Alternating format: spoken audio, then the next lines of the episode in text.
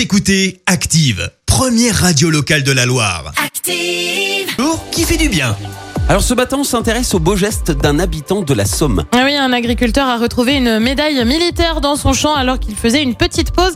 Ça remonte au 15 décembre dernier. Il découvre dessus une inscription intacte, pierre drevée et au verso Saint-Étienne.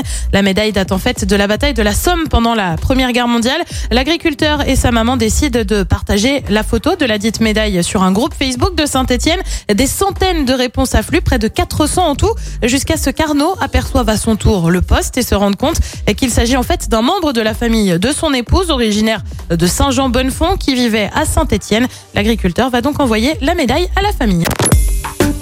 Écoutez Active en HD sur votre smartphone, dans la Loire, la Haute-Loire et partout en France, sur activeradio.com.